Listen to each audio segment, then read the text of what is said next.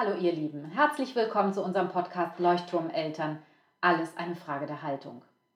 Heute sitze ich wieder im Balagan, im Therapiezentrum hier in Berlin und ähm, habe Besuch von der lieben Anne-Sophie Briest, die, ähm, die sich hat einladen lassen von mir zum Thema alleinerziehende Eltern. Viele kennen sie als Schauspielerin. Ich habe sie tatsächlich als Geschäftsführerin einer großartigen Kita kennengelernt der Be Smart Academy und außerdem hat sie auch noch ein Catering für Kitas. Das heißt, sie ist ganz schön unterwegs und hat ähm, trotzdem auch Kinder und schmeißt Beruf und Familie und Studium alles zusammen und ist da total beeindruckend bei. Hallo Anne, schön, dass du da bist. Hallo, vielen Dank für die Einladung. Ich freue mich sehr, dass wir über dieses Thema alleinerziehende Eltern sprechen können. Ich freue mich auch sehr, weil ähm, was man vielleicht nicht unbedingt von mir aufweist, ist, dass ich viele alleinerziehende Eltern begleite in ihrem Leben und immer wieder unterstütze, ein bisschen Ordnung reinbringe, Strukturen, wenn die, wenn die gerade so herausfordernde Zeiten vor allen Dingen haben und sich sehr alleine fühlen. Und wenn ich höre, was du alles machst mit den Kindern ohne Partner, musst du mir sagen, wie du alles unter einen Hut bekommst. Ich glaube, ganz wichtig ist zu verstehen, dass ähm, wenn Eltern sich trennen oder ein Elternteil verstirbt zum Beispiel, erstmal ein Riesenchaos herrscht. Ja?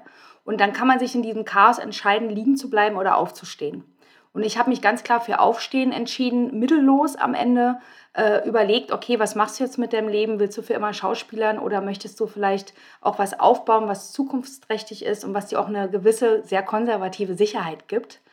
Ähm, und dafür habe ich mich dann entschieden, und ähm, es ist am Ende ähm, massive Disziplin. Also mhm. Eigendisziplin und Eigenmotivation ist, glaube ich, etwas, was man schwer erlernen kann. Ich glaube, das ist auch sehr in der Persönlichkeit verhaftet. Ähm, und ähm, auch wenn man versteht, dass man jeden Morgen wieder ein Vorbild ist für seine Kinder, das kann auch dabei helfen, sich sozusagen das Krönchen oder die Krone zu richten. So.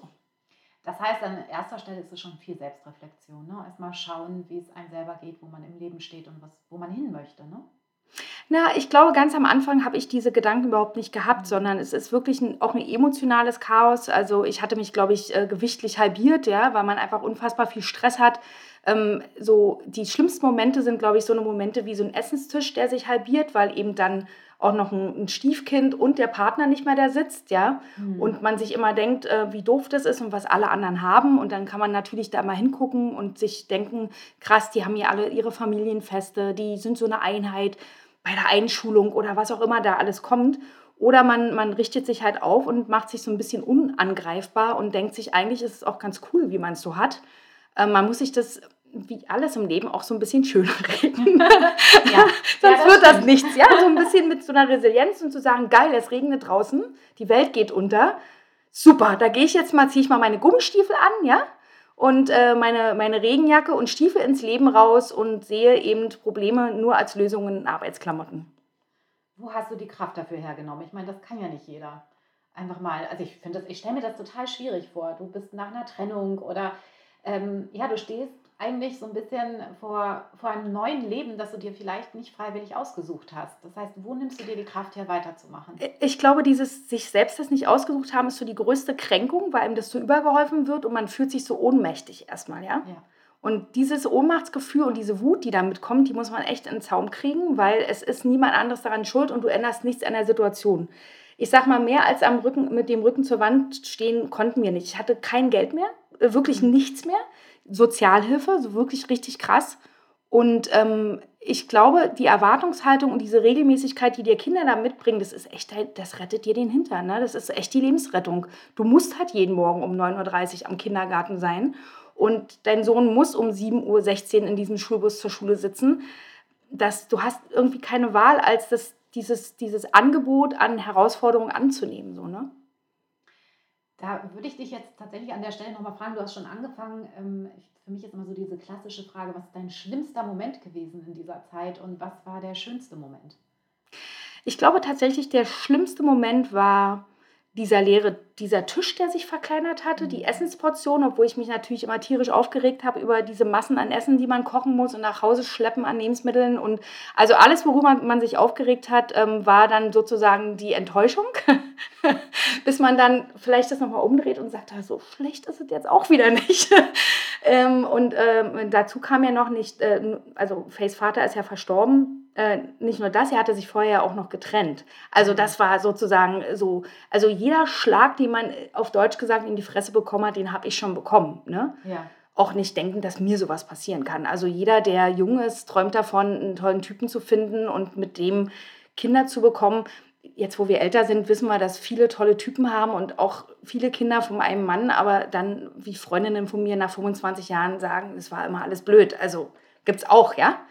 Also man ist da ein bisschen nachsichtiger, aber in der Situation selber ist man auch mit sich nicht nachsichtig. Man ist natürlich einfach nur enttäuscht. Man fragt sich, why me? Warum? Was, was mache ich denn falsch? So, ne? Aber das ist auch ein guter Ansatz. Was mache ich denn falsch? Vielleicht sollte man manchmal einfach eher die Reißleine ziehen, auch bei Sachen. Ne? Mhm. Und sagen, ja, du wünschst dir hier eine Familie, du möchtest es unbedingt, aber vielleicht ist es nicht der richtige Typ und du hilfst ihm jetzt gerade auch was über. Also auch so ein bisschen das Gegenüber verstehen sozusagen. Ne? Das Gegenüber verstehen und vielleicht auch ähm, selbstverständlicher die neue Familie annehmen. Ne? Weil es ist ja eine neue Familienkonstellation, in der du stehst. Und du kannst sie, wie du gerade gesagt hast, du kannst es bis ewig verteufeln oder sagen, es ist neue, eine neue Herausforderung und ich sehe, ich sehe die positiven Dinge in dem Moment.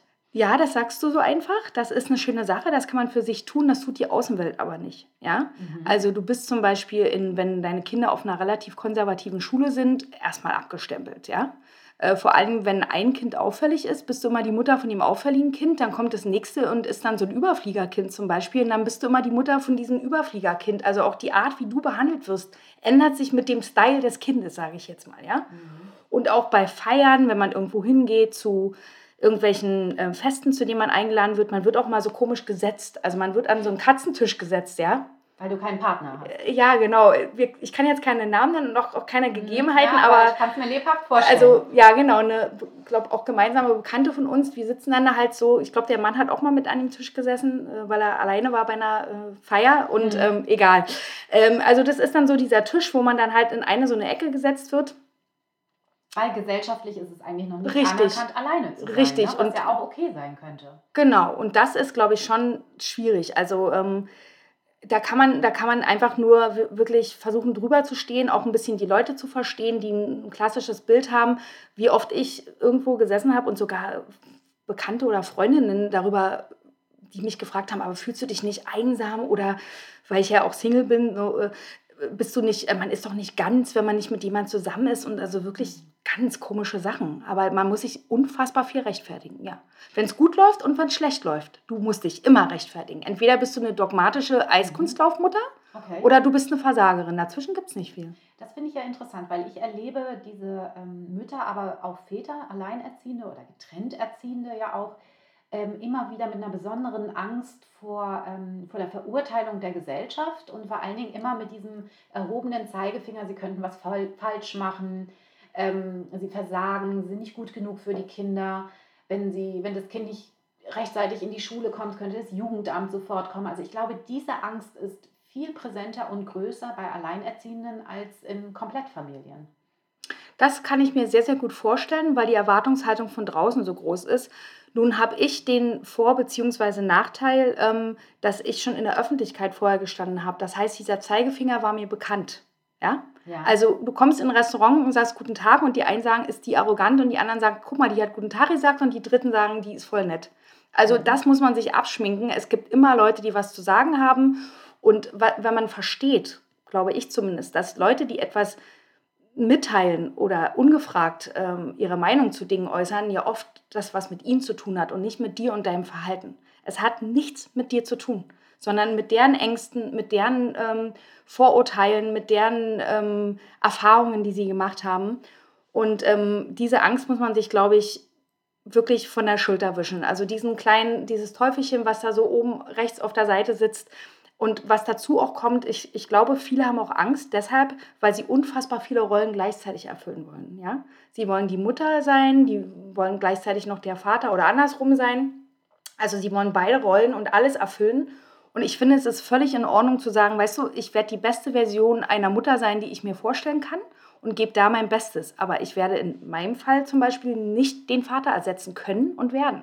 Das ist nicht mein Job ich glaube, du hast gerade zwei ganz wichtige Sachen gesagt. Ne? Das eine ist tatsächlich, da sind wir wieder bei Reflexion, ne? auch zu verstehen, dass, was bei den anderen abgeht und es nicht anzunehmen ne? oder diesen Teufel Angst zu sagen, du ähm, bekommst jetzt hier nicht die Überhand, sondern ich bin klar in dem, was ich hier tue Ja. und ähm, mache das wirklich, ähm, ich, ich gebe hier mein Bestes, wie immer das aussieht, aber es ist das Beste, das ich tun kann. Und das andere ist diese Rollenverteilung. Ne? Das ist ja eine ganz große Angst und ein großes Thema in diesen Familien. Wie ersetze ich den fehlenden Teil? Gar nicht. Das ist, die, das, das ist wirklich das Beste, was du machen kannst. Mhm. Gar nicht ersetzen. Es ist nicht deine Geschichte und deine Beziehung. So ein Kind ist auch nicht dein Eigentum. Das begleitest du und darfst beim Aufwachsen dabei sein. Was ganz Tolles. Ja? Und die haben eine Beziehung zu einer Mutter, die vielleicht nicht da ist, oder einem Vater, die nicht da ist. Man kann trösten, man kann unterstützen, man kann sich mit freuen, aber du kannst diese Beziehung nicht ersetzen. Das ist Schwachsinn. Das ist genau wie eine Freundin, die denkt, sie kann, äh, wenn sie den ganzen Tag über den Freund der Freundin mitredet, äh, diese Beziehung mitleben. Das, das ist totaler Blödsinn. Ja? Und ähm, diese, das muss man sich wirklich abschminken und sich auf sich zurückwerfen und einfach hingucken, was man da tut mit seinem Kind und nur dort in der, in der Interaktion das Beste gibt und nicht irgendwas ersetzt. Ja? Also Wie, wie muss ich mir das konkret vorstellen in deinem Alltag? Ne? Also die Mama ist da, der Papa ist nicht da. Es gibt ja sicher Kinder, die Fragen stellen oder ähm, was ich immer wieder höre im Streit. Ne? Dann gehe ich eben zu Papa oder dann gehe ich zu Mama, die kann das viel besser und du bist total doof und ich hasse dich. Das sind so die Sätze, die ich oft in der Beratung höre. Wie, wie bist du konkret mit solchen Situationen umgegangen? Ich glaube tatsächlich, dass es Klarheit sein muss, also ganz klar. Ähm, und was für Kinder ganz wichtig ist, ähm, weil du vorhin auch nochmal gesagt hast, ähm, dass man sein Bestes gibt jeden Tag, dass das Beste auch, wenn es gut läuft, immer das Gleiche ist. Also ähm, ich, ich sage jetzt mal was Übertriebenes, wenn eine Mutter jeden Tag kifft, dann soll sie wenigstens jeden Tag kiffen.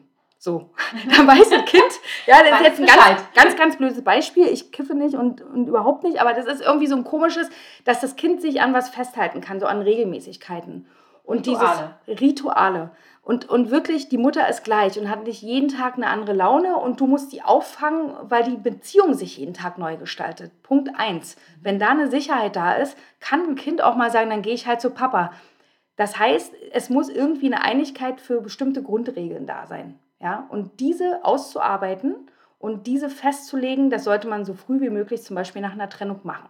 Da sollte man sich auch Hilfe holen, weil oft in diesen Regeln ausarbeiten es nicht mehr um die Sache geht, sondern um die Beziehung der beiden, die da kämpfen. Und eine Person von außen bringt immer die Sache wieder nach vorne. Deswegen würde ich für sowas immer Beratung oder auch eine gute Freundschaft oder manchmal auch die Oma, die so ein bisschen älter und weitsichtiger sind, äh, heranziehen, um eben für das Wohl der Kinder zu sorgen. Ne? Ja, ich glaube, da geht es um dieses feste Fundament. Ne? Ich spreche ja so gerne von Leuchtturmeltern. Und ich glaube, die, also die solltest du sein und bleibst du, egal wie deine Beziehung sich entwickelt. Das interessiert doch Kinder null, ob du in einem Zimmer schläfst oder in zwei Wohnungen wohnst. Absolut. Das ist Kindern völlig egal, außer es wird ihnen von außen übergeholfen. Deine Eltern wohnen nicht zusammen oder so. Ne? Also das kommt immer ein bisschen darauf an. Wir leben nun in Berlin, da ist das Mhm. alles sehr offen. Aber ich weiß, was du meinst. So dieses, das, das Grundkonzept von Elternsein geht ja nicht auseinander. Richtig. Und ich glaube, je klarer du Regeln aufstellst von Anfang an und dich einigst, wie Abläufe sind, wie, äh, wie in einzelnen Krisen auch reagiert, dann, ähm, dann baust du Vertrauen und Klarheit auf. Und dann kannst du natürlich mit einem gewissen Vertrauen das Kind auch ziehen lassen und sagen, dann gehst du halt zu Papa oder dann frag doch Mama, ruf sie an, gar kein Problem. Na, dann ähm, geht es nämlich nicht nur um den Beziehungskampf der Eltern, sondern, das, ähm, sondern die Eltern bleiben Elternteam an der Stelle. Das ist ja immer, wenn ich sage, wenn das Leben ein Wunschkonzert wäre, würde ich mir wünschen, wenn Eltern sich trennen, weiter ein Elternteam bleiben. Und dann, äh, glaube ich, ähm, ersparen wir den Kindern so viel ähm, Unsicherheiten im Leben. Total. Und vor allem, was ja dazu kommt, dass Eltern ja immer wieder damit argumentieren, sie wollen ja nur das Beste für ihr Kind und sind zum Wohle des Kindes da. Wenn man manchmal aber von draußen raufguckt, dann ist es eben nicht so. Äh, Und da müssen Eltern auch daran arbeiten, das anzunehmen, wenn jemand von außen kommt und sagt, ganz ehrlich, ich sehe da in erster Linie sehr viel Gekränktheit, weil du zum Beispiel nicht möchtest, dass wenn die neue Partnerin oder der neue Partner da ist, das Kind da vor Ort ist, weil die sollen nicht zusammen spazieren gehen. Es ist für dich das schlimmste Bild, dass ein anderer Mensch diesen Kinderwagen schiebt als du selber. Das Mhm. kann ich total verstehen, aber es hat was mit dir zu tun. Und dem Kind ist es total wurscht, wer diesen Kinderwagen schiebt. Und eigentlich ist es total schön, wenn, wenn es viele Menschen gibt, die mit Wohlwollen und Liebe dieses Kind großziehen. Ja? Da, da kreierst du vielleicht auch so eine Art Dorf für dieses Kind und unfassbar viel Sicherheit. Ja.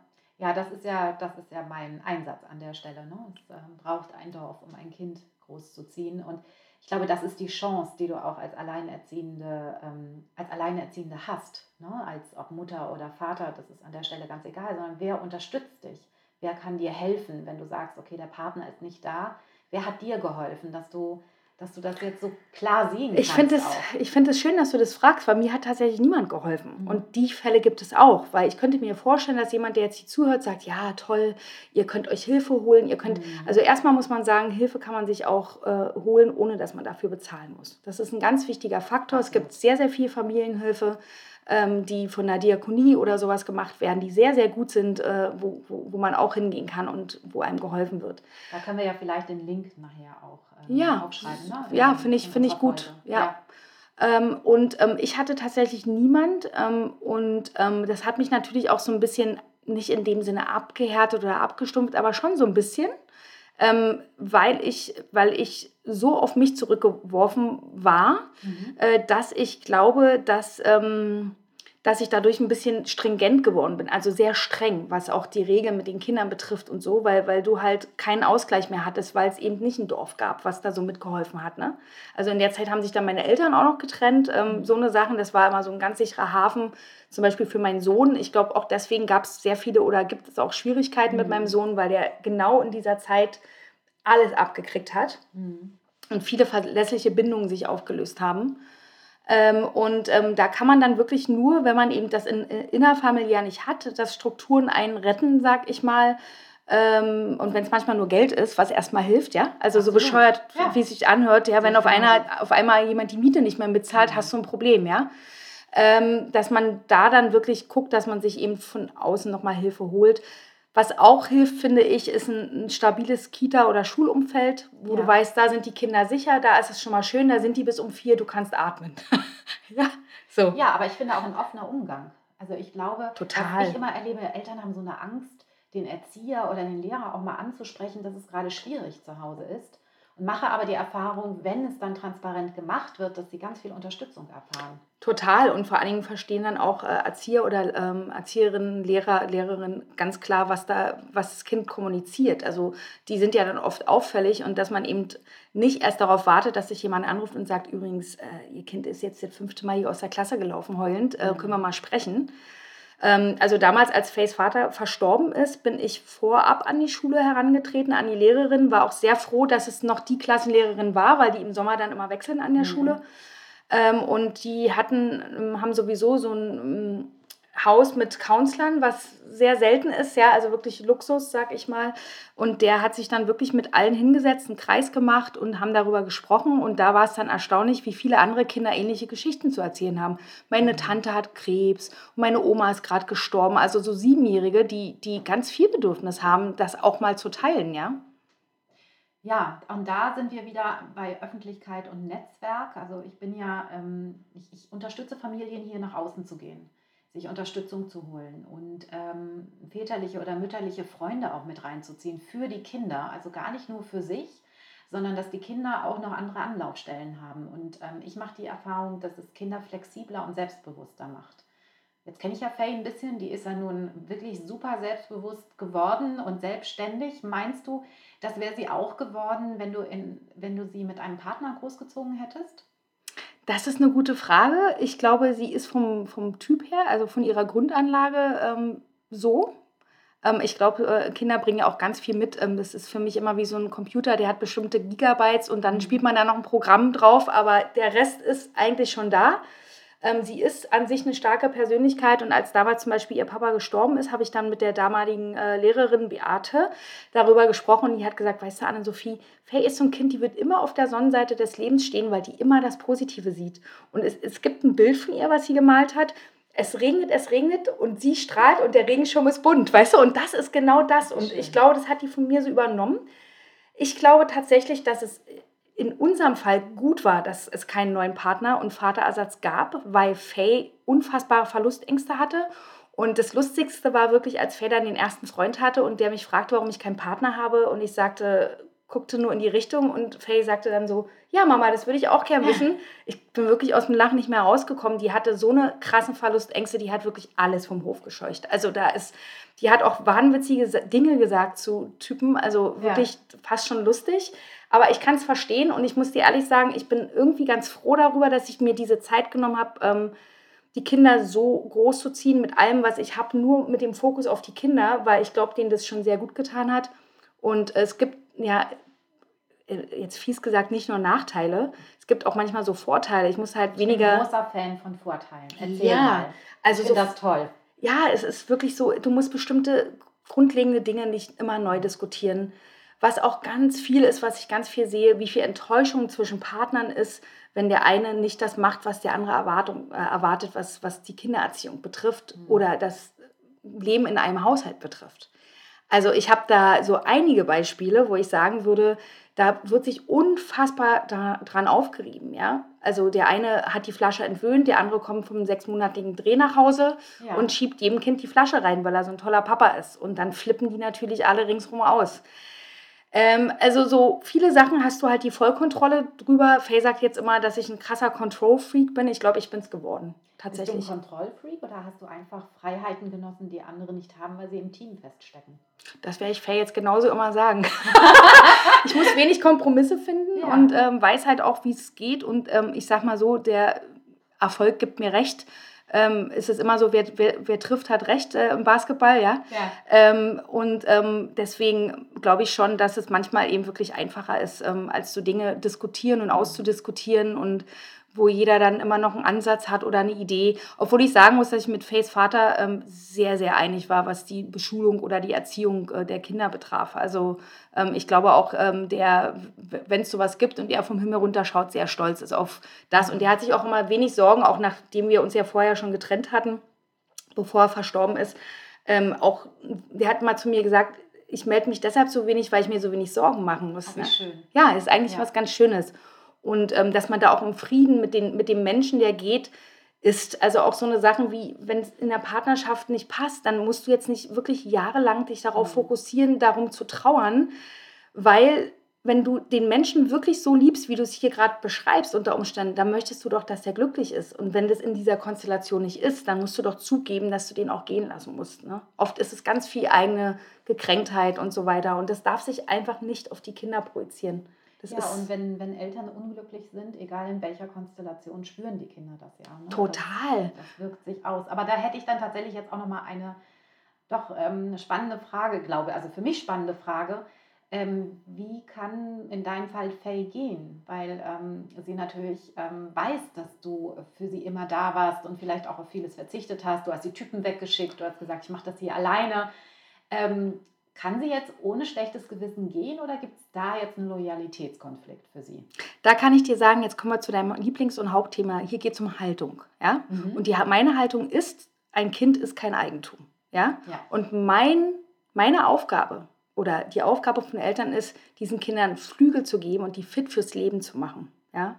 Und ähm, deswegen muss ich mir als Elternteil sehr früh überlegen, was ich mit meiner Zeit anfange, wenn die Zeit, die ich mit meinem Kind verbringe, immer weniger wird. Mhm. Und das ist ihr gutes Recht. Und dann muss man sie manchmal halt ein bisschen schubsen. Facefall ist es so, wo man, äh, wenn dann so Sprüche kommen, ich bin 18, das musst du mir nicht sagen, wo ich dann so sage, gut, dann einigen wir uns darauf, aber dann würde ich halt auch darum bitten, dass jede Socke umgedreht im Wäschekorb liegt, wenn du 18 bist und äh, eben nicht wie drei deine Socken wegwirfst.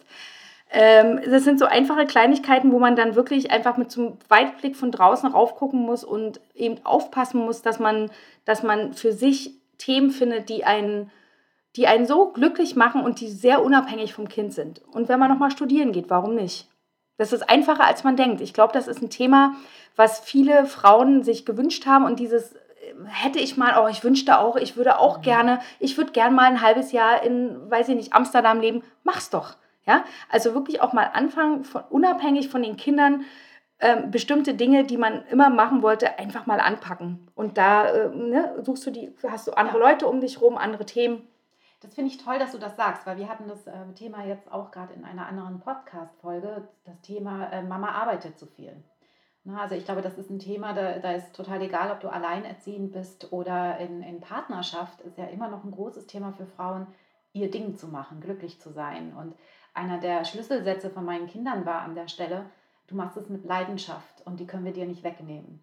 Und ähm, da sind wir wieder an der Stelle, es ist so wichtig, dass auch Eltern glücklich sind in dem, was sie tun. Ne? Ja, und ich finde gerade, wenn man Töchter hat und du hast ja nun drei davon, ähm, dass man Vorbild ist. Dass man tatsächlich, mir geht es nicht darum, Faye beizubringen, dass man äh, hübsch sein kann, äh, Sport machen, eine Firma leiten, äh, Schauspielern und alles auf einmal und überall die Beste sein soll, sondern äh, dass man aber sich selbst verwirklichen darf. Ja? Also, ähm, dass es eben nicht das Ziel sein darf, nur auf einer Tribüne beim Bayern München zu sitzen oder so. Also, ja, also das ist auch cool, selber was zu machen und es macht auch übrigens sehr attraktiv, ja. ja.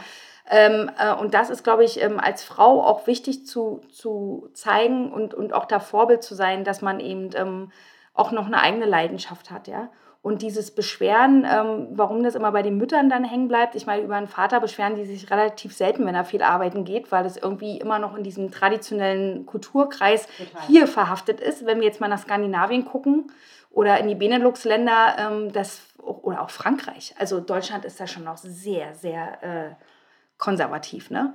dann da sieht man das schon anders. Ja, das ähm, ja, hat sich einiges getan in den letzten Jahren, absolut, mhm. aber ähm, richtig, es ist noch relativ konservativ. Die letzten Monate haben gezeigt, wie konservativ wir tatsächlich noch in unseren Familienvorstellungen sind. Aber ähm, zum Schluss noch eine Frage, wenn Faye hier sitzen würde, wie würde sie denn ihre Mutter beschreiben? Streng. ähm, ähm, ich glaube, sie würde mich als anspruchsvoll und ähm, Faye sagt mal, du bist ein Brain. ähm, also sowas würde sie sagen. Ich glaube, die ist sehr, sehr stolz auf mich und findet das auch, irgendwie war es ja auch ein bisschen lustig, dass ich mit ihrem Abitur nochmal angefangen habe zu studieren. Also ist auch so ein kleiner Notenwettkampf entstanden. Das war vielleicht nicht so schlecht. Ähm, ich, ich glaube, ähm, sie würde sich manchmal wünschen, dass ich noch ein bisschen wärmer und ein bisschen kuscheliger wäre, weil sie ein sehr kuscheliges Kind ist und ich bin, glaube ich, nicht die kuscheligste Person, aber das ist, glaube ich, tatsächlich aus dieser Haltung, die ich einnehmen musste, entstanden, ja, und dass man wieder ein bisschen weicher wird. Das mhm. würde sie, glaube ich, sich noch äh, für mich wünschen, so. Aber im Großen und Ganzen klingt es danach, dass du alles richtig gemacht hast.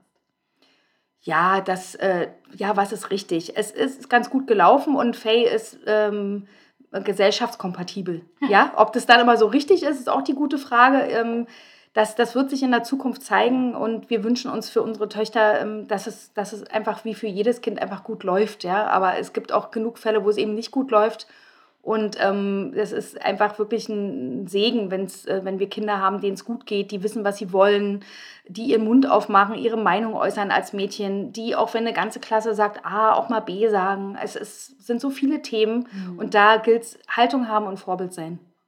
Dankeschön. Danke für deine offenen Worte, dass du so frei erzählt hast. Hat viel Spaß gemacht. Mir auch. Und ähm, ja, und falls es Fragen gibt oder Feedbacks gibt, dann kann man uns auf jeden Fall über die Webseite erreichen, www.balagan-therapie.de und vielleicht packen wir einfach auch ein paar Beratungsstellen mit drauf, ne, falls noch mehr Fragezeichen gekommen sind und wir freuen uns über Feedback. Danke dir. Danke, tschüss. Tschüss.